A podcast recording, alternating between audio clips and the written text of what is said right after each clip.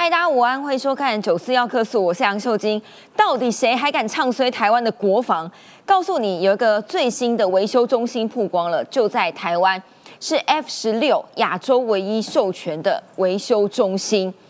谁跟谁合作？一个是我们的汉翔，另外一个是 F 十六的原厂洛克希德马丁。那么昨天蔡英文总统自己亲自去，那么这个维修中心到底有什么样的战略意义？它到底可以维修些什么样的零件？那么当然，对于台海的情势也有更快的应应，到底节省多少时间？等一下跟你说。另外呢，台北市的选战现在越来越精彩了，最精彩的两个地方现在倒数二十四天。一个是台北市，一个是新竹市。我刚刚看到已经有网友一直在敲碗高红安了。高红安今天又有最新的消息了，这个是自由时报刚刚的报道了哈。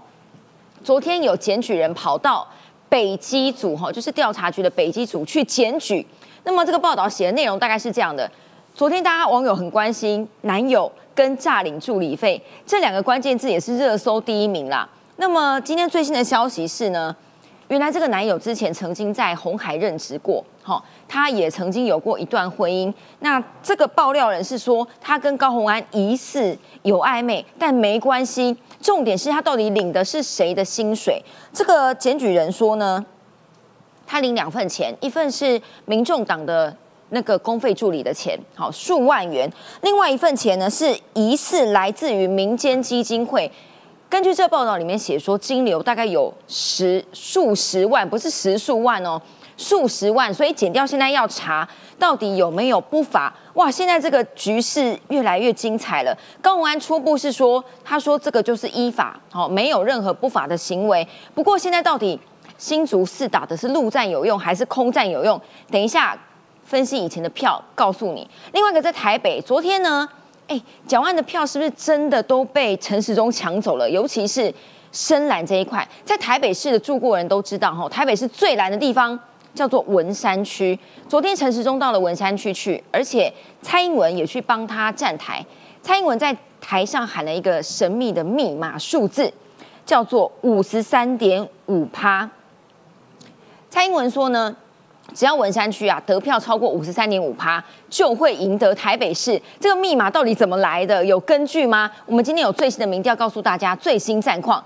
四个来宾跟我们一起讨论。先介绍创夏大哥好，晶晶好，大家好。头要低一点，现在不能鼻孔看人。你戴口罩，别人也看不到你的鼻孔。还有这个是于将军，他现在努力的跑最后二十四天。晶晶好，大家好。他选那个桃园市，对桃园区，哦，记得低一点，他 always 很低。还有最厉害的中心大哥，秀静好，我还是要讲一句话，替我旁边这位北辰兄说，桃园市需要一位军系议员。还有现在哎也在选呢，世界议员好。呃，秀静好，大家午安。我我觉得大家都在敲碗。高红安，那我就来讲一下高红安好了。我刚刚讲的这一篇哈，因为目前是自由时报的独家标在这里。北基站，因为昨天呢，检举人然后根据所有的报道来讲说，这个检举人其实不是国民党的，哎，不用，也不是民众党的，是啊，是民众党，也不是民进党，民众党自己人去检举啦。内容大概是这样子啦哈，这个检举人当中握有薪资资料，不排除透过林根人阵营对外释出更多讯息，意思是说。民众党勾结了林根人，好，请林根人开记者会爆料高红安，里面讲说呢，高红安当立委之后，这个 Jack 李呀，哈，杰克李李杰克先生担任他的公费助理，曾经在这个李南任职的红海期间有交往过，好，后来呢，这个 Jack 李到美国去进修，回来的时候呢，高红安已经是不分区立委了。所以呢，回来之后担任高鸿安的公费助理，时间一年一个月。哇，这个检举人知道的好详细哦。然后呢，这个 Jack Lee 根据检举人的说法是说，他在民众党的新竹市党部兼职啦，哈，没有挂任何头衔，工作内容呢，就像有点像党部的财务长或者是管账的账房之类的。所以呢，担任这个公费助理期间，常常照着高鸿安到新竹跑行程。坐着他的车有两台，一台是立法院的公务车，另外一台就是这个 Jack 李开的 Lexus 进口车。我只能说这个爆料人真的很爆料，很内幕啊。后来呢，这个李被民众党内部人士发现，他说我有薪资单嘛，对不对？薪资单有两张，一张是每个月数万元的立法院公务助理薪资单据之外，还有另外一张是哪里的？这个比较多钱，每个月私下有民间基金会疑似有收入，每个月的金流多达十几万。OK，哎，这蛮多钱的哦。然后呢，又有另外一件事，男友之外，热搜关键字要告诉大家然后两个男友高红安、林根仁跟诈领助理费，诈领助理费的事情，哎，很怪。现在连周玉蔻也讲说，为什么高红安骗来骗去，连这件事也要骗郭董？昨天呢，有名嘴邱明玉，然后在他的节目当中爆料说，这个公费助理。曾经在红海上班过，两个人交往的内情被郭台铭知道之后，郭董非常反对啊，所以高鸿安曾经答应说：“好啦，我就跟这个男分手好了，结束男女朋友关系。”结果呢，周玉蔻说，林根人现在一爆料，重重一击，不止揭露了高鸿安的违法问题，也揭露了高鸿安是不是骗郭董。OK，这个是另外一个层次，然后越来越精彩了，对不对？但是呢，我想打空战是不是最后回力标会回到自己身上？这个是 Google 热搜第一名哈，有一个 Q Search，它抓了这两天的社群的声量。高红安从空战起家，是不是也从空战往下掉？就看这个负面声量很高，没错，声量第一名很高也没错，负面声量占了五十五趴哈，一万两千七百多则。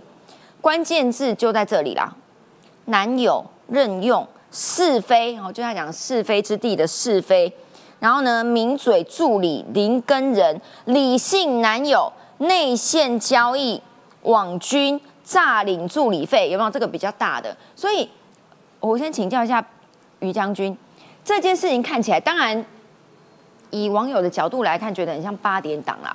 但是如果以实际角度来看，对声量第一名没错，我们都知道，之前也讲过，新竹市其实是很特别的地方哈，它的票数，我说总投票人口数大概大概二十万上下而已耶，所以这个状况之下，我说哈林根人啊，虽然被边缘化，他最近终于火起来了，林根人国民党提名的这个，他可是。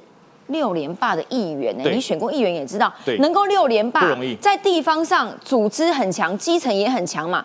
哪一个会被这样三两下空战就打垮吗？呃，林根仁林议员哈，我我我认识，我们算好朋友。好朋友，我们算好朋友，因为当时他在决定要选新竹市市长的时候，他还找过我，就是说如果我没有参选，要不要当他的发言人？他其实去年就已经开始，对对，他准备很久了。那我跟他说，我自己要选桃园，没有办法，但我祝福他。但他的个性是一个非常敦厚。我认识他这么多年哈，我从来没有看过他去攻击别人过，从来没有，因为他是一个很敦厚，他是一个服务以地方为基础的一个政治人物，所以他当然在这次的选举里面吃了大亏。他觉得我用陆战，我用服务，我一步一脚印，我可以赢得新竹市。可是最后现在他的好朋友跟他讲，他说：“跟人，我跟你说，不能这样打下去了。你面临的一个人不是像你这样子敦厚老实的政治人物，哦，他是利用空战。”极尽空战之能事，他不只要正声量，他负声量也要，反正他就要碾压式的把你给压过去。他所做的是在新竹市变成打绿专家，嗯，他是集中所有的力量，我就是打民进党，我就是攻击沈惠宏，所以高虹安的声量会聚集会吸票。他在高雄，他在这个新竹，你说高华有基本盘吗？没有啊，谈到什么基本盘？他的基本盘几乎都是从林根人身上拿走的。哦，所以林根人他觉得说，那那我该怎么办呢？他说你敢不敢？所以有有他朋友跟他建议，你敢不敢？现在有人跟你踢爆高环的助理费的问题，你敢不敢报？林根人的个性哈，我告诉你，他如果没有经过查证，他不会随便报的。哦，他的个性就是非常的笃实，非常的矜持，然后有一份证据说一分话。所以，我我我前几天听说他要出来报，我就知道这一定是几乎是拿到了百分之百的证据，他才敢报。嗯，因为他二十多年的新竹市议员，他如果因为错误的爆料，或者是这样子爆黑函，哎，他的他的人设就毁了。到新竹去问问看林根人，林根人就是那种一步一脚印啊，老实人啊，所以他会跳出来直接报这个，就表示你我手上有确切的证据，而且甚至我掌握了生喉咙，有一个人很明白的告诉我一五一十。他才敢出来爆料，所以你看林根人那天出来，所以很多朋友跟我讲说，哇，这么久了，我第一次听到林根人的声音，哎，真的，对，很多人说没有听过林根人，哎，他真的说，而且是非常笃定的这样讲，哇，我说这这跟我认识的林根人不一样嘞，为什么？有战力了，嗯，有战力了，为什么会这么有战力？因为是真的嘛，林根人紧抓了事实的根据，甚至证人他都有，所以高环还认为说你在黑我，而且最要命的是哈，高环还想用那种对于论文、对于这个资策会的方式来处理这个事，那这次真的踩到地雷。第一个。我一直在想，说高环不会笨到去攻击林根人吧？因为他身上的票都是林根人给的啊。高环有什么票？你在新竹认识谁？没有嘛？几乎是林根人，还有结合那种讨厌民进党的票在他身上。可是你回去骂国民党，完蛋了，完蛋了，不能骂国民党。对你回去攻击林根人，骂国民党。还可以，你不能林根人，对你不能去攻击林根人，林根人本人，对你去攻击林根人，说说，哎呀，这个人呢，就是当选率极极低啊，当选几率极低，所以才来黑我，这完蛋了。对啊，因为他唤醒了所有本来是支持林支持高鸿安，他觉得没关系，林根人你的声势弱，那我们至少不要让民进党当选。你把这些支持你的人全部给归队了。他说，你看搞了半天，高鸿安比民进党还凶狠哎，如果让这种人当了新竹市长，那我们这些老实人该怎么办？所以他是把这些人给归队了。所以当时这个民调哈是林根人还没有出来开记者会之前哦。嗯。如果开完记者会之后，这个民调我告诉你，高环还会掉，还会再掉，还会再掉，因为他惹了众怒啊。地区蓝营本来支持他的人心里想：哇，这个人比比民进党还凶狠哎，我怎么能支持你？全部回去哦。然后另外呢，就是助理费的事情说不清楚，讲不明白。助理费有多少明代是栽在助理费里面？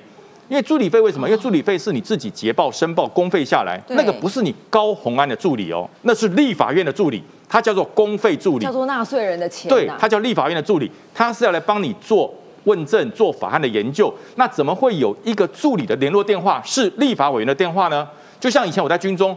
我有侍从官啊，嗯，那我当然是留侍从官的电话。有人要找我，先打给侍从官。哎，现在于将军在不在？哦，在后我帮你联络。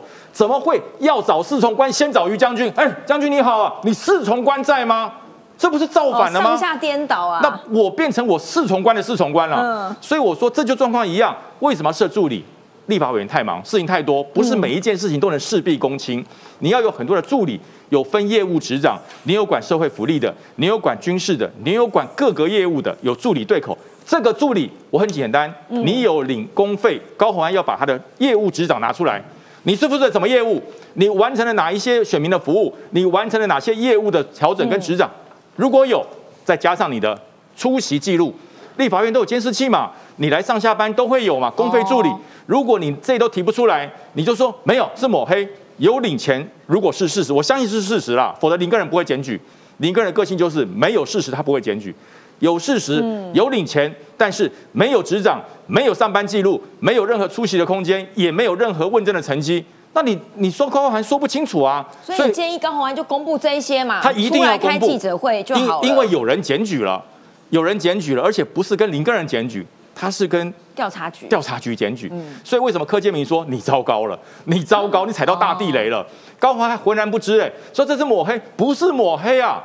当检察官、当调查员去找你的时候，我们曾经在我们的桃园有一个议员就是这种状况，人家说，哎呀，你这个议员是是公公费私用，他说没有，我这个钱就我发给助理。所以检察官怎么样？把助理找过来。哎，有没有发钱给你？有有有有有。那你有账号吗？有有有。密码几号？不知道。那请问你的密码是几号？不知道。为什么？钱不是他在提啊？钱不是他在提啊？钱是那个议员统一运用啊。确实，很多议员就栽在这个上面了。这个会贪污哎，这是贪污重罪啊。所以我才说高宏安这件事情已经跳脱选举了，是你对于问政的清白。对于执政的清廉，如果你连清廉跟清白都没有办法想清楚的话，我告诉大家，那真的很惨啊！对了，你选上的也会很糟糕哎。因为最新的哈林根荣说国民党活过来的意思是说，呃，我今天早上看他的行程，朱立伦跑去陪他一起扫街，然后终于有版面了。然后这个礼拜六，国民党要办行动中常会，终于要到新竹市去了。哦，重点是有一个人要帮他站台，叫做。韩国瑜，好，不知道会不会把深蓝票给拉回来？刚刚于将军讲的，哈，他得罪了国民党没关系，就是不能得罪林根人，这个真的是要当地人才会知道的。林根人是人缘很好，哈，很好，对。他怎么，他他昨天这个声明，哈，被网友觉得说是记，你说我是台大北一女啊，我是匪逃匪，又不是什么中华夜间部。之后又一最新力作，他讲了什么呢？他说他怎么讲林根人？他说一位目前从民调显示几乎没有当选几率的候选人林根人。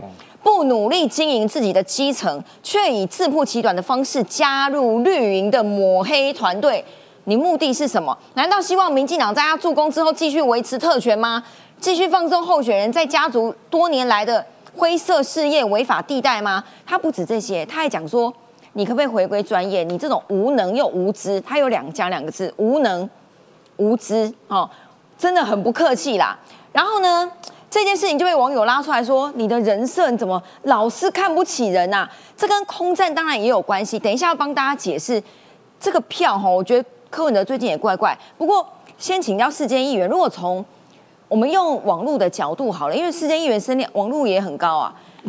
高虹安就是这样起来的啦。不过最近短短三天之内变成这样，然后呢，他这个声明又被网友想说：“你这个人也太骄傲了吧？”新竹市的选情，你现在怎么看？呃，我的看法吼，沈惠宏会当选。其实沈惠宏的那个强项是在于他的行政能力、组织能力，以及他过去他的呃任职的几个地方，他的政绩大家风评都很好。像他过去在我们台北市政府做过，在交通局这个单位还担任过府会联络人。嗯，我没有听过任何一个党的议员。曾经批评过他，而且交代他的事，他都使命必达。所以我认为，沈惠宏最近民调起来上升很多，而且几乎快赢过高鸿安的原因，我觉得最大的原因是沈惠宏被看见。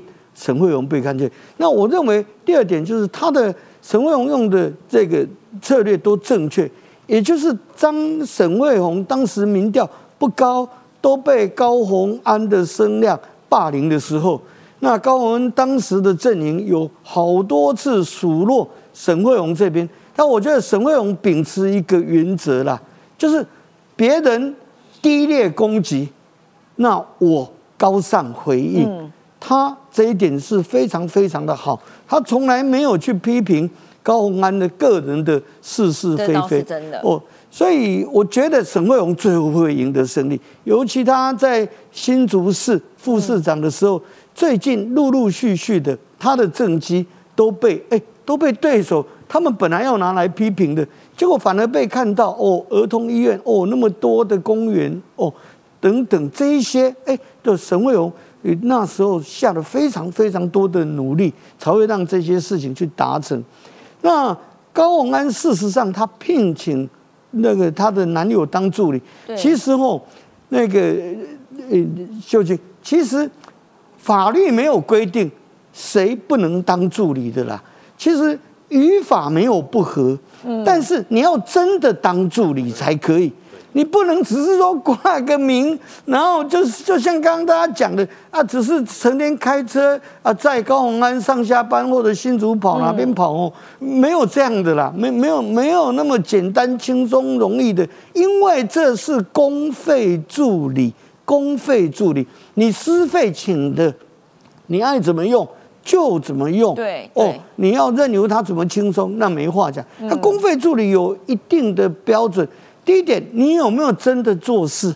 第二点，你做了哪一些事？第三点，你不能说只向立法院申报哦，拿这个钱而已。你有没有报税？这一些都是后续后必须啊，对不对？那当然，因为法律没有规定，如果你这个当事人，你这个立法委员，你内举不避亲，你要用你自己的家人啊，你要用你的男友什么的哈，不是不行。但是往往出了事，就是说你用这些你的至亲好友，你都只是拿他们当人头，或者给他们一个闲差事，那这不行，这就会涉及诈领哦。所以这一点，高鸿安到目前为止，他要必须要说得清楚明白。那即便即便依法并无不合，嗯，但是社会观观感非常非常的差，尤其是正当性。你聘请这个人当助理，当这个钱是国家给的时候，你让他无所事事，或者只是挂名，我觉得这个选民不会放过这件事情。但是这些都跟沈惠荣无关，因为沈惠荣他着重在一个方向，这是对的，就是让沈惠宏被看见。沈惠荣只要被看见，他的民调支持度就高上来，所以我对沈惠荣是有信心的。对，世界议员讲的沈惠荣应该是说，因为他长期都在讲政见这件事情，因为这两位哈，包包括高鸿安也好。还有林根人也好，当然林根人走的是基层路线啦，哈，组织路线。那么当然新的挑战者就要延续之前，比如说林志坚到底做了什么事情？那高鸿安大家好像印象中哦，目前就纠结在这件事情上面。所以现在台北市长柯文哲这个人到底在干嘛？我也有点看不懂哎。他昨天接受了《镜周刊》的专访，哦，里面洋洋洒洒六大页就讲说他怎么评估今年的选情，还有二零二四的选情，重点就是这几个啦。他说呢，民众党在二零二二年的选情叫做做一望二，好，做一他觉得新竹市非常有希望，望二呢就是台北市的黄珊珊，所以我刚刚说这两个是目前选战的重点。柯文哲说什么呢？他说高鸿安呐越打就越强，他个人。打出气势来了，吸取的是蓝营的支持者，跟于将军讲的一样，年底选战，民众党坐一望二，但是呢，他说因为没有组织票，不知道台北跟新竹是不是能应付，到最后蓝绿如果组织动员归队的话，如果那个做哈，可能也做不太稳。他的意思是说，对啦，承认反向承认说，高鸿安虽然目前打得很猛，而且蓝营支持者可能都支持他，不过。很空气，到底有多空气？这个以前的选票可能可以给大家参考看看。其实以往哦，包括二零一四年到二零二零年的立委选举也好，哎，其实都不是两个人或三个人，都是一大堆人。那其中主要三强呢，都是从可能国民党哦里面脱党出来选的，用五党籍出来选。比如说二零一四年的选举好了，这个是林志坚第一次选。这个沙卡都哈，我昨天有稍微讲过，很明确，有蔡仁坚，还有许明才，许明才才是国民党提名的。那个时候呢，到最后林志坚拿的选票是三十八点三六趴，只差了一点点哈，七万六千多票。国民党提名的许明才七万五千多票，确实那个时候蔡仁坚从呃变成无党籍啦，拿了二十点二八票，也蛮多的啊。二零一八年林志坚要连任，那个时候就比较稳当了哈，四十九块。五十趴，许明才又来选，剩下二十七点八七趴，然后有一个无党籍的也拿了二十趴哦，所以无党籍的票不少哎哈，但是也没有到当选的程度，还是小三第三名。那如果立委来看，好，立委跟市长有点不一样，那个时候正正前选立委的时候，国民党三十六点多趴，包括民进党的是郑鸿辉，还有这个。号称第三势力的那个时候是时代力量的高玉婷，也拿了二十八点六一，也蛮多票的。但是我的意思说，都还没有到可以足以当选或者是撼动一二名的程度。如果依照这样看起来，中信大哥，我是不懂为什么柯文哲要这样讲，因为他还扯到二零二四蓝绿河就是死路一条。可是你现在就是在蓝绿河啊，这到底打了什么算盘？为了公平起见，我要替左左除了替。吕成将军，我要替世坚兄讲话。哦，谢谢。他一定会高票当选。谢谢，谢谢。他的老师，小提琴老师严老师，二十五年前的介绍，他认识我。二十五年前。对，他的政治立场始终如一，一贯的台湾主体意识。谢谢。哦哦，世坚，我们的好朋友了哈，所以我要补补讲一下。今年最帅了。谢谢。可以吸引女性票了哈。谢谢，谢谢。可以的。柯文哲市长想坐二望一，事实上他想的是自己内心的想望，什么意思？嗯，如果台北市长是黄珊珊，新竹市长是是那个高鸿安的话，那他在二零二四他竞选总统就有一个台湾两个最重要的城市首都跟科技城的筹码。你要从他从他的人的动机论来看，没错。所以是是不是事实一回事？这是柯市长的动机论。他的想望了啊，英文叫 wishful thinking，wishful thinking，一厢情愿之想。长的野望啊，好，应该用野望。对，请东西我要用综合性的，把把把全台湾哦，因为我我真的会非常认真看看这选举新闻哈，跟研究哦。第一，新竹市长选举已经是总统级的选举了。是啊。为什么？是二零二四总统大选的热身战前哨战嘛。嗯。所以，大家为什么其实过去新竹市场选举大家不太重视的啦，几乎被忽视的啦。哦，我都从事政论快四十年，几乎新竹市场从来没有被注意过啊。因为它票占比实在太少了。但是其实也蛮重要，因为它是竹科嘛，是也是蛮重要的啊。因为加上中共的渗透问题，这要强调。好，二高鸿安小姐背后就是两个老板嘛，一个是柯文哲，一个是郭台铭嘛。郭科在二零二四，他们是会合流呢？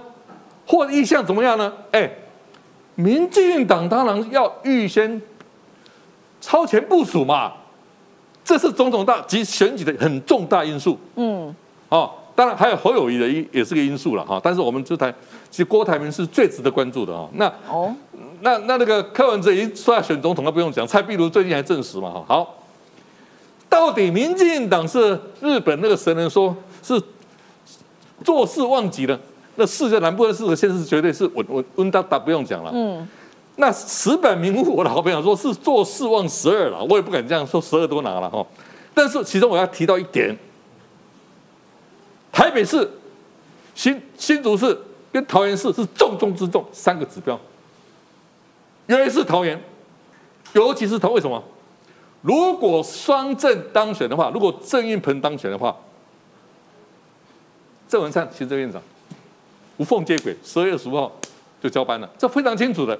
所以我希望大家特别注意桃园市长的选举，我觉得很关键，会影响未来整个中央政局向行政院层级的牵动。嗯，好。第三，台北市市长的三卡度哈，坦白讲了，应该让事件再发言一下。沙卡都是等边三角形呢？还是一个长哎，台北市我们等一下会细细的讲。坦白讲哈，我们在看那么仔细看的人，也不敢做出任何定论谁会赢的。我我就坦白讲，我我请教中信大哥，你说桃园是很关键。如果我以，因为柯文哲的意思是说，你说他心里就在想的是二零二四嘛？那新竹市这一站，假设高鸿安又没有的话，因为台北市目前黄珊珊，如果众多民调看，反正如果你不是第一名啊。即便你第二名、第三名，你都是没有希望的嘛。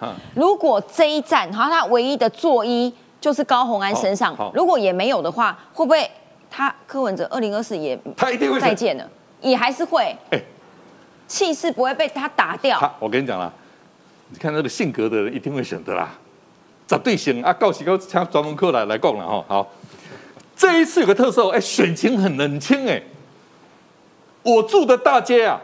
哈，我住的算我在桃园了哈。哦，我还从来没有看到选举车队经过，到现在为止哈。哎，没有选举车队，多人啊。好，我就上礼拜说，中间选民、年轻选民有没有出来投票？投票率高低是影响各地选区的关键因素。嗯，这点很重要，因为蓝绿各自都推出基本盘了嘛。那中间选民、年轻选民这一块是不可确定性的。再来。大家讲最好啊！你们制作人也说的嘛，选举前三周是赢，最后一周是金，所以你看这个礼拜开始选情加温了。嗯，好，那么选前一周绝对是一个大变数，而且往往产生投票意向的关键。我我举例大家最熟悉的啊，啊，周子瑜事件有没有拿国旗？还有一九九六台海危机，朱镕基那嘴脸，还有二零二零零四两颗子弹。所以最后一周会发生突发事件，都是我们难以预料的。再一点，仇恨值，这一次选举的仇恨值是有史以来，我觉得啊，我从国会全面改选到现在为止啊，我所看到的台湾选举的仇恨值是有史以来最高的一次。你是说个人的仇恨值，还是党派的仇恨？坦白讲啦，政治人物之间，包括媒体啦，我我必须公允而论，仇恨值是。创历史之新高了，嗯，但是仇恨值到底是正面的呢，还是回力标呢？哎，这不一定哦。您说对立的程度？哎，就仇恨值语言吧，正式用的语言嘛。包括这个如果如果换句话说，换成选票，算是蓝绿归队吗？如果仇恨值这么强，坦白讲哈，蓝绿基本上是不会变的，但仇恨值会影响这一块蓝绿以外。好，假设了蓝绿各半百分之二十五。这百分之五十对仇恨值的看法是正还是负？正数还是负数？我不知道。我觉得，但是这今年选举很多笑话。那一天啊，我正在刚好坐那个车子的后座，我看了他差点，幸好我绑安全带，不然我会我就跳出来了。周东景先生的幕僚说他是台湾曼德拉，哎，这也是有史以来我第一次看到这种举例子哈。嗯，请施明德坐了二十五年先生，请你来回应好不好？哎，也就是不管仇恨值，还包括笑话，很多很多闹剧啊。我不需要悲剧闹剧，也是有史以来最多一次了。哦，然后黑道把自己讲的，其实看完这那句话也不是很妥，说北部的立场都是黑道，坦白讲就是典型的失言嘛。哦，那赶快去道歉，又又去新北市议会道歉。好，所以仇恨值其实是正还负还不知道。嗯，最后讲个结论，最终是中共因素、中国因素。哎，如果中共，因为我很奇怪，每次选举哦，中共哦，就是哈。黑姑唔看唔看得少了，哎，他就会发作哎。黑姑唔看得少，意思说就会出手。比如说，选前一周、选前一天，如果中共的空军、海军故意飞越台线，或者无人机又到金门，哎，哎，民进党。欢呼啊！抗中保台有效啊！所以，中间大哥，我我们先来看台北市，等下我们再继续讲下去。因为台北市是首都嘛，就像你刚刚讲的抗中保台，可能确实影响首都是万灵丹最重，只是有没有人启动？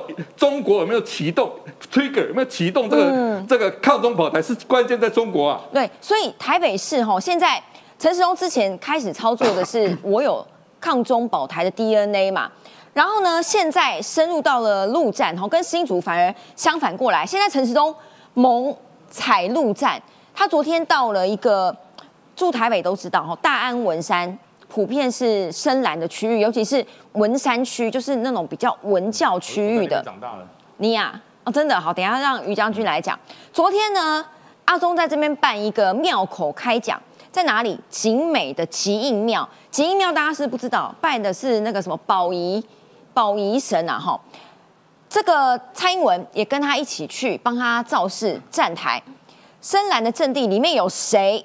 大家关注的是这个人，刚刚才卸任国民党文山区党部主委的，刚好也是这个吉英庙的董事长，叫做高义秀，还有率领一票，全部都是之前挺蓝的董事，跑到陈时中的场子来帮他站台，而且全程站到尾。送出去的时候，他们也全程跟在后面。这个画面，根据当地人讲说，哎，以前从来没看过，是不是陈时中魅力这么大，把深蓝的也挖过来？换句话说，哎，蒋万安不是在这一块理论上应该很罩得住吗？是不是墙角都被挖光了？来看一下。民进党台北市长候选人陈时中妙口开讲，尽管天气不好下毛毛雨，仍浇不熄支持者的热情。现场七百张椅子全满，周边商家骑楼也挤满人。大巨蛋的公安问题，那在我对于大巨蛋的态度一直都没有变。好，就是它的消防的安全。市政许愿板贴满支持者对未来的期盼，其中也有对陈时中暖心喊话。多谢阿中保密无力九百外天的日子来守护台湾的人民。我非常感谢这位市民写给我的，就像一股暖流经过我的心中。我们大家一起来拼，好不好？不止现场座无虚席，总统蔡英文也冒雨力挺压轴登场。过去大安文山区被视为蓝营铁票仓，对民进党来说是艰困中的艰困选区，但蔡英文信心强调自己的得票率提振士气。二零二零我在台北市的选票百分之五十三，文山区这里是四十六点五。这一次陈时中。四十六点五就当选了啦，但是我们的标准是五十三点五。蔡英文大战陈时中就是政策控，每次政策都比上次多。他要让台北变成世界的台北市。我如果不做总统的话，我就做你的青年局局长跟国际局的局长。但是第二号算得掉。呃，等下台北市好这件事情哈，我等我先请教世界议员，因为。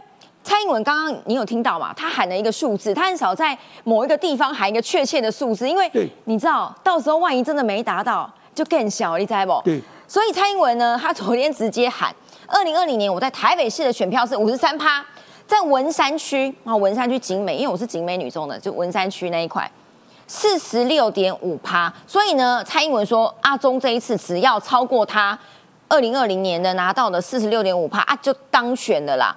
但是我们的标准叫做五十三点五，为什么是这个数字呢？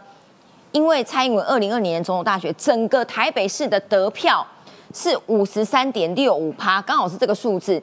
那陈辉文哈，辉文的解读是说，哎呀，蔡英文是讲给那个时候所有在二零二零年。投给蔡英文、投给绿的人，一定要回来投给阿中，也就是这个数字哈，五十三点五到五十四趴的人，这里面只要有八成的人继续投给阿中的话，就会赢了，是这样吗？文山区看台北哦，对，因为文山区本来是在整个台北市十二个行政区当中，它是我们绿色的沙漠地区了，沙漠。地区，它可以说是天龙国中的最天龙地区，跟大安区一样，所以大安文山在六大选区区块当中，我们民进党得票率是最低的。所以如果以大安文山开出来的票，如果是在这么高，在有上次小英总统那么高的得票之下，那是绝对当选。因为你这个地方，我们最沙漠的地区都能够得到小英的票的话。那其他地区那更不用提了哦，所以我简单讲一下，其实他们三位候选人这两个礼拜来的表现，我觉得蒋万安还是自我陶醉，感觉良好啦。那陈时中哦，我觉得他很不错，就是倒吃甘蔗，那渐入佳境。原因我觉得，在我观察哦，陈时中有一点很重要，就是因为最好的人设就是做自己。最好的文宣就是说实话。我觉得陈世忠已经摆开，因为他自己跟他的团队过去都没选举过，嗯，那团队很认真哦，也帮他设想了很多的一些呃这些呃该去的地方啦，或该发表的哪一些文宣。可是我觉得那些都其实，我觉得陈世忠现在已经摆脱，他作为他自己，所以你看他整个支持度、支持度、支持者回来了，凝聚度增强了。而且我觉得它外扩效应有出来的，对中间选民、对年轻选民都已经有很高很高的这个说服力。嗯，那黄珊珊，我觉得他是输牙伯伦然后啊，大概奋战到底，他大概持的态度是这个样子。可是，呃，那个秀清，麻烦你吼，容忍我稍微讲一下这件事情吼。什么？我跟大家报告一下吼，刚一大堆通通在骂我。说王世坚，你怎么最后一天才要决定你投票支持谁？第一点，各位啦，嗯，你在荧幕前面看的观众，现在黄珊珊整个垂下去，谁最高兴？蒋万安不是吗？是啊，是。蒋万安不是吗？你在讲什么呢？你跟我讲这个讲整好几个月，一直在攻击我，在攻击什么？第二点，我跟黄珊珊确实是朋友。我只保有我自己个人的一票，我讲说到最后一天我再决定，这有什么不对？这是为人处事最基本的道理，不是吗？第三点，嗯，这些人还批评我说，哎，现在在讲大巨蛋的必要，王世杰，你有没有对大巨蛋提什么？你怎么不去检举？我在七年前我就这一个提案，我认为大巨蛋应该立刻解约接管，因为远雄违约事实明确，请你去，请各位朋友去。台北市议会调好不好？都调得到。这件事情就是当时你们背后要捧的这些你的老板们，没有一个议员签，嗯，签的跟我签的只有我们部分民进党议员。真的哦。当时的黄珊珊，我就是欠他这个情啊。这是最彻底解决大巨蛋的方式，解约接管收为我们台北市政府，归台北市民所有，由台北市来直接来营运，这是最釜底抽薪的办法，彻底解决马英九把十公顷一千，呃一千亿的市场，嗯，零权利金给远雄大巨蛋做，那是必然，我们应该收回。所以，我希望这些朋友你自己好好想清楚，谁才是真的爱台湾，谁才是真这样做才是有利的。黄珊珊现在如果消退，你现在在做的事，你在谴责王世坚的事，你就是帮了蒋万安。哦，所以哎，支持世坚议员的帮刷一波爱心好不好？世坚议员很多人都跟你说加油啦，你不要看到那一些还有网军来骂人还有还有，他质疑说王世坚你怎么去？过去上中天，现在上 TVBS。哎，你把绿色的节目都对我封锁，我去合理的节目，他只要找出一集，我王世坚只要有一集在 TVBS 在中天讲的是违背台湾的，嗯，如果是这样，我去那边是跟他们奋战呢。如果那当中有对我们民进党个别，因为你当成当权者、施政者有责任，我们针对事情批评有什么不对，你只要拿出一集，中天也好，TVBS 王世坚背弃台湾价值、背弃民进党的话，我不止退选。我退出政坛，你质疑我什么呢？我父亲王明德被关，我外祖父张荣忠是第一代台独，哎，台湾自治联军二二八英勇壮烈牺牲，嗯，你们这些人在质疑我什么？世间远，你看一堆爱心都在挺你，对，不要生气。我们来继续看，这个是刚刚讲 TVBS 哈，最近昨天发了一个 TVBS 的民调了哈，这个是我们抓了。因为他有做到很细哈，支持度跟地区的交叉。他如果总的民调，这是昨天 TVBS 公布的民调，蒋万安的支持度三十七趴，记不记得他上两周那时候蒋万安已经四十趴了，现在变成三十七趴。陈时中 TVBS 做出来是二十七趴，黄珊珊二十一趴。好，那么因为我们刚刚讲文山区，我们来看，因为各家的民调真的差很多，我还是要强调这是 TVBS 的民调。那如果根据刚刚小英总统自己在文山区的场子讲的，他说呢，文山区只要超过五十三点五，哦，从四十六点五趴投给他，再扩张到五十三点五趴投给他，陈时中就会当选。这个数字其来有自，哈，这个二零二零年文山区他的得票确实是四十六点五左右，哎，他当选了。但是如果要单看文山区，还输韩国瑜跟张安正一咪咪。两趴多，好，然后呢？二零一六年，我们如果野细的来看，在文山区的得票，那个时候是蔡英文跟陈建仁四十三点六七趴，差国民党只有一趴多而已哦，好，所以基本上文山区确实是一个指标。如果我们用公平一点，蓝营 TVBS 的民调来看，为什么我们要框中山大同呢？记不记得蒋万安他是中山大同的立委？昨天跟着我的手指，今天跟着我的荧光笔，好不好？这个数字有点小，这是两次的民调了哈。左边这个是十月二号，十月初；右边这个是昨天公布最新的民调，是十月三十号。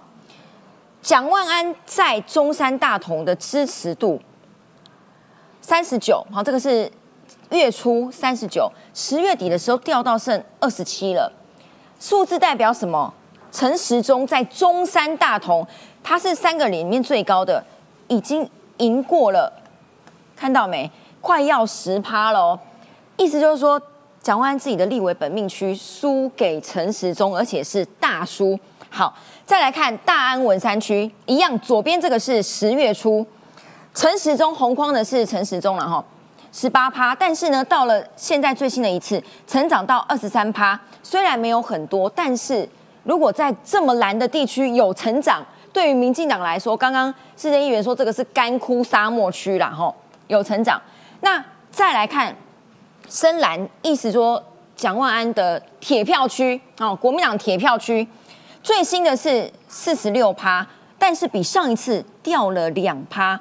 一来一往哈，虽然数字没有很多，但是我们可以看出什么？创下大哥，基本上呢，其实看出来就是陈时中回稳。绿军在回回归，绿军回归，所以包含浅绿的，先前有些观望的，或者是浅绿的，有些跑到黄珊珊去的，回到了陈时中身上。然后蒋万安呢，他的本命区本来中山大同里面，其实他当时是因为他的一些形象或什么，其实那也不能完全算他本命区了，因为他也没有在那个地方是那么的能够是站在比较中间，他太太难了嘛。所以其实还好，在大安文山里面，不过有一件事情呢，我是说讲公平一点啦。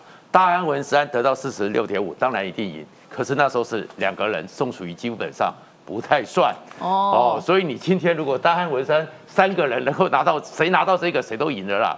所以这个数字其实当然是振奋算高标吗？非常高了，因为他现在是两个人，那是两个人。我先插播，太多人抖那给世间议员一个 抖那三百块，抖那一百块，我一定要让世间议员息怒。这个 Hello 你好吗？说大家都不相信你，不要生气。但是台湾价值加油。然后有一个网友抖那三百的，哎，等下再帮我截图，好，请继续。所以其实当然就是因为现在是查卡都，可是这里面的查卡里面除了变数。就是黄珊珊、蒋万安呢，开始有一些人呢，又开始比较中间偏蓝的或中间的人，觉得你国民党没用，没用的原因，赵少康他不是浮选干部，但是你利用你的媒体的角色，嗯，然后去释放那种气保的那种话语，然后甚至要弃掉新竹换台北，那这样的东西就是让人家觉得你没用嘛。这在台北会发酵吗？没用啊，就是你这个人是没用的人吧？你需要靠人家气保嘛？对啊。你不要学一下林根人，我一定要称赞林根人。林根人我是看觉得他是个汉子嘛。你就算被人家讲说要被气，还是要站出来奋战到底。他是个汉子嘛，对不对？所以这个汉子的难怪是于将军朋友。对，他是一个汉子嘛。但是你蒋万安呢，你就一开始又变成软男又回来了。所以蒋万安是有点流失。但是里面最惨的是黄珊珊。黄珊珊现在你看她其实流失了最多。民调哈一路往下走。其实她在她议员的选区内湖南港还是最高的，但是看起来没有到后面的时候就往下走了，对对对，一路往下走。为什么呢？因为黄珊珊现在呢，她是。肩脖子上有两把刀，什么刀？背后有一个蛋，所以他实在是走不动了。什么刀？什么蛋？一个是手术刀，一个是西瓜刀嘛。手术刀跟手术刀和西瓜刀双刀高峰会之后，哎呀，他的那个形象已经完全受到牵连了嘛。再过来，另外一个情况是，现在那颗蛋，那你当然黄珊珊你不是督导公安的，但是在审查委员会的时候，林周明也出来讲嘛。那你黄珊珊都是出来替巨蛋发言，可是现在大家很担心。对于他的一个所谓的参数问题、电脑模拟的问题，你怎么让他过了？你黄珊珊也要背着这个担，所以现在他就是越走越难了。那至于柯文哲现在在讲这个是什么？柯文哲其实担心的是，他一定选总统，但是他为什么要喊出作恶忘一呢？因为他很怕的是，如果一个都没有的时候，对啊，他有作恶忘一哦，是可以跟国民党谈条件，国民党没用，国民党软弱就会跟他谈条件。但是如果都零的时候呢，那你就。不会谈条件。这个我问创家大哥一个问题，因为柯文哲在那个专访里面，他其实还有讲作恶忘一之外，哈，他觉得做的不稳，因为缺乏组织。他后面又讲了一句，所以在台北市必须要操作弃保。他的弃保是什么？他其实他有办法吗？他没有办法，但是他其实。都在那边呼应嘛，他其实就是告诉你说，国民党我们可以来，我有筹码，我们来谈条件。嗯。但是你如果真的没筹码，但是今天的这个局面打到现在最后一个月里面，刚刚讲的变数是什么？你会看到的是，国民党现在又认为说他们可能不会太差，所以内斗开始嘛。那为什么赵少康开始在这个时候讲那些气保？因为林根人现在像个汉子一样。坦白讲，而且他绝对不是没有去努力经营基层，空降的，你怎么会讲人家没有去努力经营基层呢？嗯，所以林根人会拉起来，但是拉起来之后，当然讲黄那个高鸿安恐怕会跟林根人变成一个新的一个平衡。韩国瑜如果去帮林根人站台之后，深蓝票会回归吗？可能会回归。然后，尤其是一个绝代双骄，其实，在那个其实新竹那边的是新竹最麻烦的，叫做全台湾东区，叫做全台湾完全不能测的摇摆区。嗯，那个里面新竹市大概四十几万人，投票人口公民数三十几万，嗯，但是投票率每次就二十几万，就这个数字，十九二十。可是东区住了二十一万人。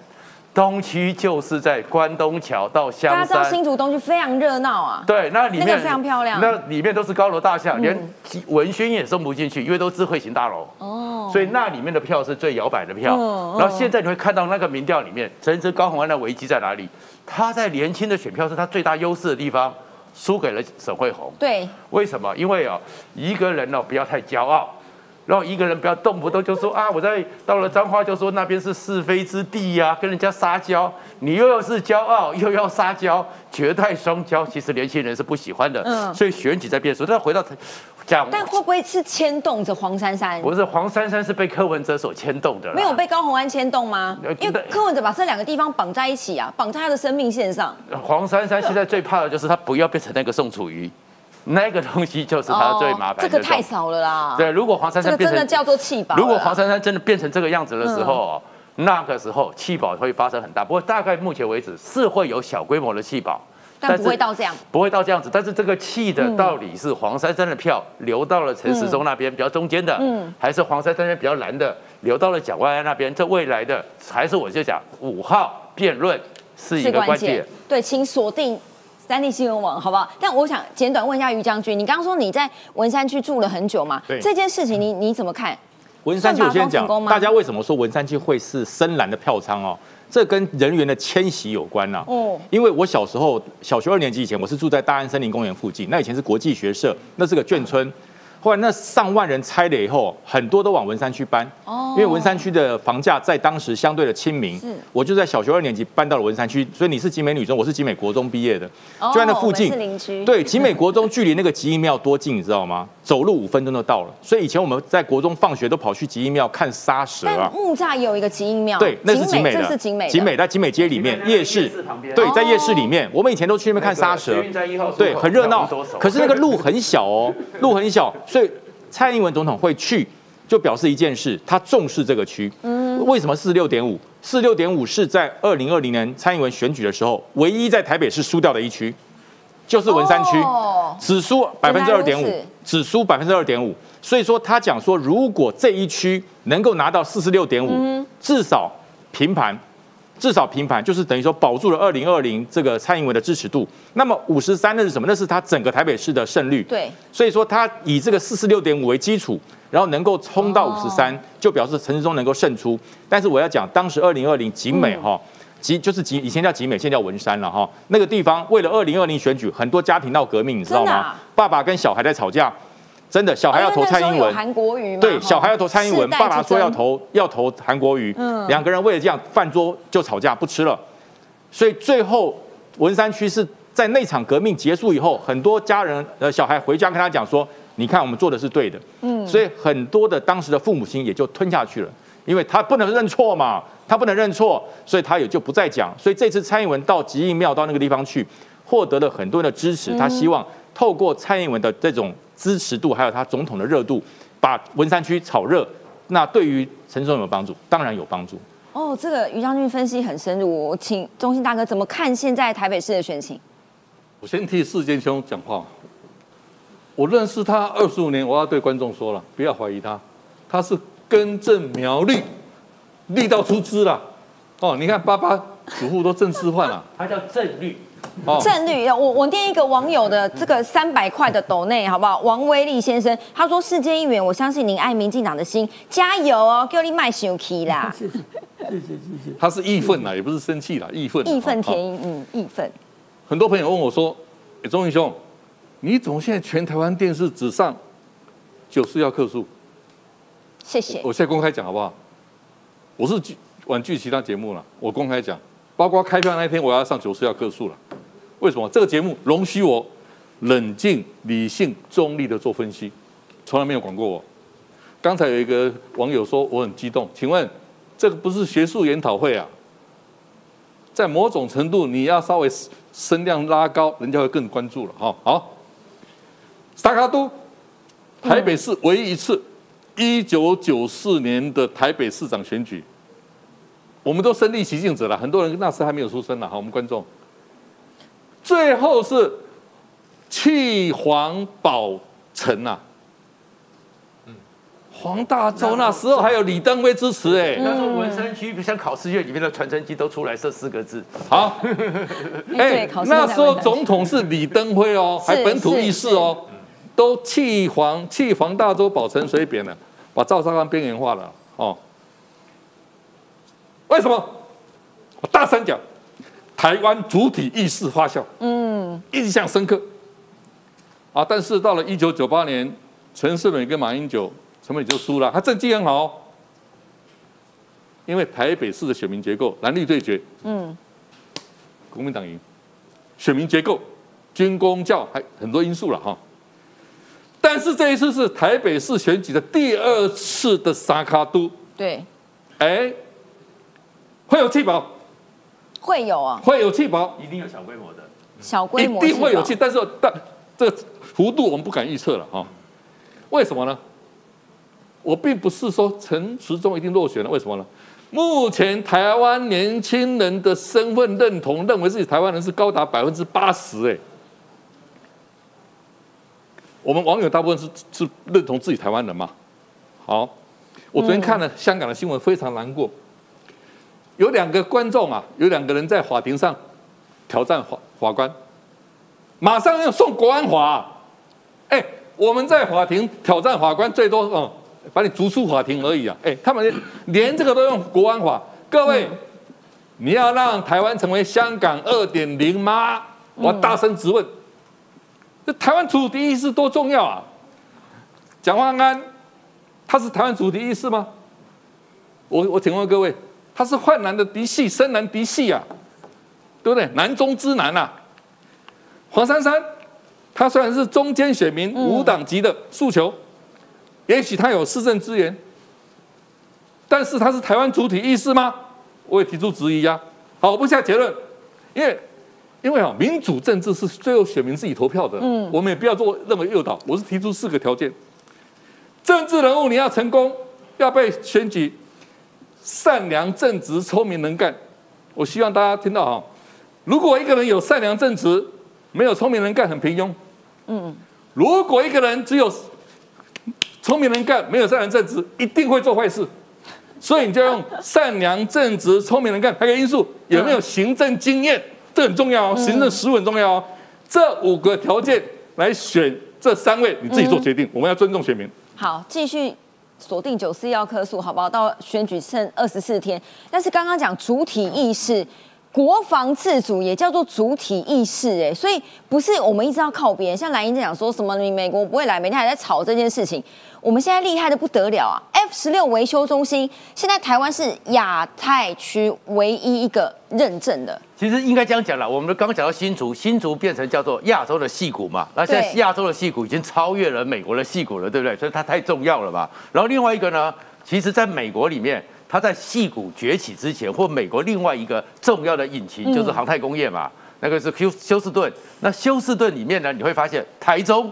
也有机会成为亚洲的休斯顿航太的一个重镇。其实维修中心它在成果范围，它在两年前就已经成立了。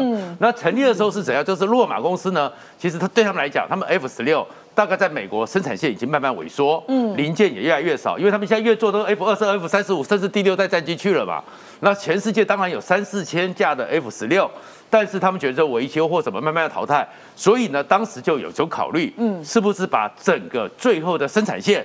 移到台湾来，为什么？因为我们 F 十六 V 对，就是我们在做的，那我们就开始有移动了。那移动过来之后，现在当时就是汉翔、落马，然后就台湾就慢慢来，要慢慢弄。那其实这些东西说一百多件哦，可以修什么啊？这都除了引擎我们不能做之外，我们本来都会修。要什么修什么？关键在于是认证，航太跟人命有关，你要取得国际上的航太认证。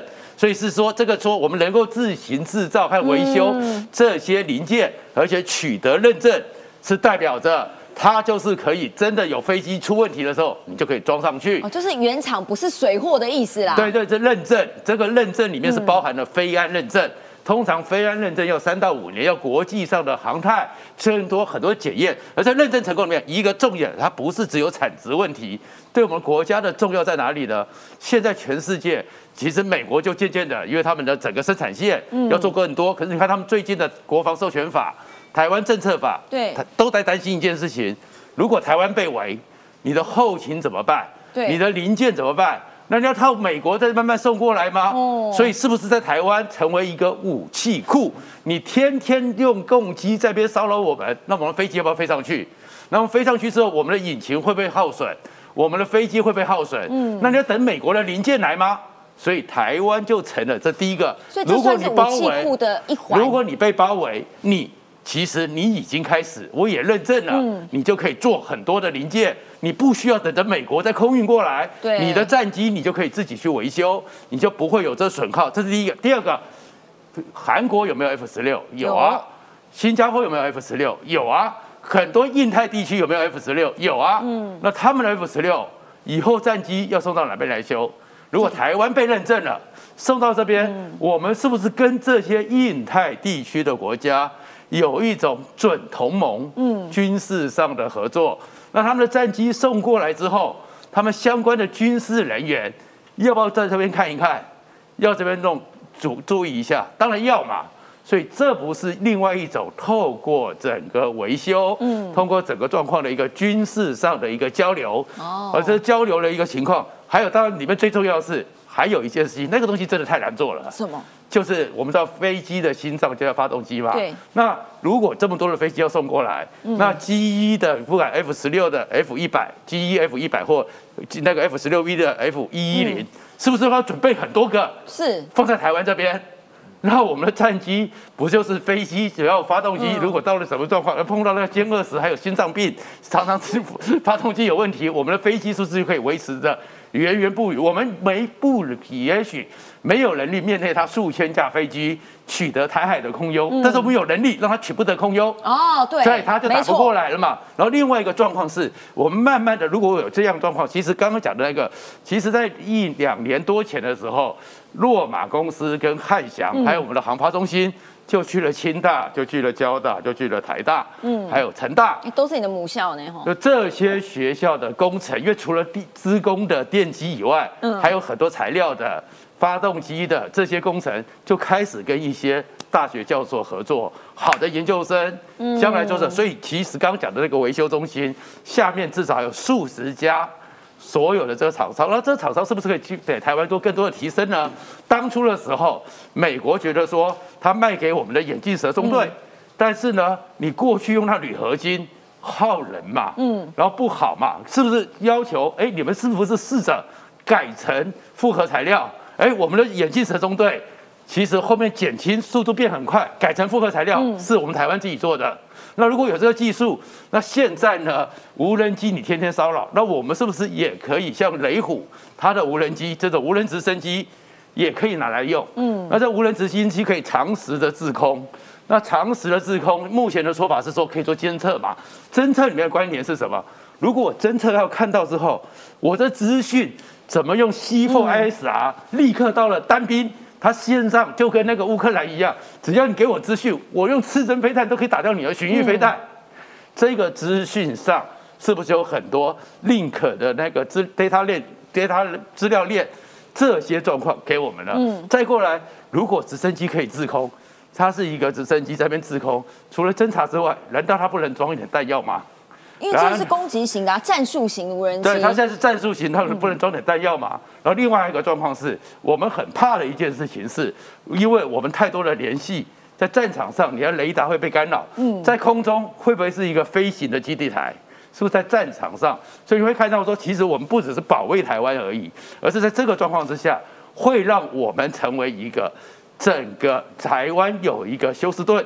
而这个休斯顿就会变成是面对中共封锁的时候，我们已经预备的武器库。对台湾未来的休斯顿指日可待。有请于将军告诉大家，台湾真的不是乌克兰，某一种程度是然后，但是中共绝对是俄罗斯，因为现在俄罗斯呢号称然后今天才搞笑嘞，之前不久以前才宣布说我们要全体征兵，突然间又停了。什么叫做朝令夕改？哈，这个就是兵溃于此啊。其实哈，俄罗斯他本来说我们要动员，他们本来说号称百万，后来动员没有那么多，嗯，现在干脆就说没有，我们不再动员，停止动员，只接受两类人员入。什么叫两两类？第一个就是自愿的，我自己好爱俄罗斯哦，我要进去当兵，然后我要去打乌克兰，这种自愿，这种人看样子是不会有了。嗯，第二种就是武器维修商了，承修承修承呃呃承包武器的这个维修商，你可以到前线去修武器，就这两两种人，其他的。不再征召入伍，那为什么这样子？因为陷入苦战，俄罗斯因为在克里米亚，在整个黑海被打爆了，被他的无人机打到他已经天昏地暗了，你知道吗？这个是俄罗斯的舰上面的这些官员讲的。他说没有，不是我们不去打这个无人舰，不是我们不去打这些无人机啊，跟苍蝇一样，嗯，到处飞啊，我多到不胜枚举，无法打。你看到那个无人机跟无人舰跟苍蝇一样在到处飞，每一个撞你就爆一下，爆一下，所以他说无法抵抗。这时候怎么办？陷入苦战，黑海守不住，赫尔松就陷入苦战。陷入苦战，等于是现在他宣布不再征兵之后，那就算了。不再征兵，说我的兵不会增加。现在战场上的兵在大批的开始逃亡啊！所以现在不是难民逃，兵在逃哎。对，兵在逃，然后你顺便把那边给弄烂，你看这多恶劣。是。现在普丁就直言说，因为呢，乌克兰攻击我们的他们的船，对，所以他们要报复，就故意把那个本来。他们同意有签了一个协议，说乌克兰可以运粮食出口啊，对，因为解决全球粮食危机嘛。因为这件事情，他找了一个借口，把那个毁约啊，你知道，这个人真的是很过分啊。但是呢，我我觉得他们普丁哈心里觉得很不爽，其来有自啊。之前呢，他们不是讲的很厉害吗？什么空袭乌克兰啊？哎，现在防空系统马上就到了，而且这个防空系统哈，这个德国所产的这个 Aris T Slime 这个防空系统，它的所谓的规格的防空拦截率没有这么高哦。哦，它的规格的防空拦截率跟我们的天宫还有爱国者一样，都是七成，拦截率就有七成。可是这次实战居然高达八成，为什么呢？对，就表示说，第一个不是俄罗斯的飞弹太烂，就是这个这个武器它有做一个所谓的保险值，我不要报那么高，我报七成，那实战是八成。哦，对，那其实这一款的防空武器在武军武的台面上，它的状况跟爱国者是是一样的，中空的拦截飞弹，可它却到达了八成，它整个拦截高度二十五公里，方圆四十公里之内可以把飞弹给拦截。三马赫就是三倍音速，它拦截度这么高，所以俄罗斯发了五十枚飞弹要来打基辅，最后被拦下了超过四十枚。所以说，这就是表示说，俄罗斯飞弹的精准度还有它的变频率已经已经不行了，已经被德国的飞弹完全超越。所以你要拦截飞弹。拦截飞弹的技术绝对要高过攻击的飞弹，因为你要比他行才拦截得到嘛。武林高手一样，我打了一个降龙十八掌，你要比我厉害才接得住啊，否则被打飞。就是如此。所以现在北约整个强化防空哈，它对着这一款法国部署的这款飞弹，这个 S M P T 型的防空飞弹，它极有信心，因为它号称它是比它好的。虽然说它的空程比较高，它的空程比较低，但是它的拦截率比它还高。所以现在整个北约。在罗马罗马尼亚各个地方，只要是接触俄罗斯的地方，全部加强防空部署，甚至他把很多的飞弹都生成，它的拦截率高达一百公里，更大，最大拦截速度为二十公里，所以增加了对于俄罗斯的贺阻。对于你，我不是防你而已，我让你的所有攻击都变得无效，这叫做防御的贺阻。这种方式其实北约开始做了，那么美国也会把它套在台海，用这种超高频率的反拦截度，让攻击者知道。你很难打我，打我要付出代价。对，要付出代价。刚刚我最后讲一个，刚刚有应该是新加坡的网友，斗内世界议员加油跟陈时中动算。哎，大家全世界都在关心我们这次的选举，继续锁定好不好？感谢大家，明天见喽！记得按订阅，拜拜。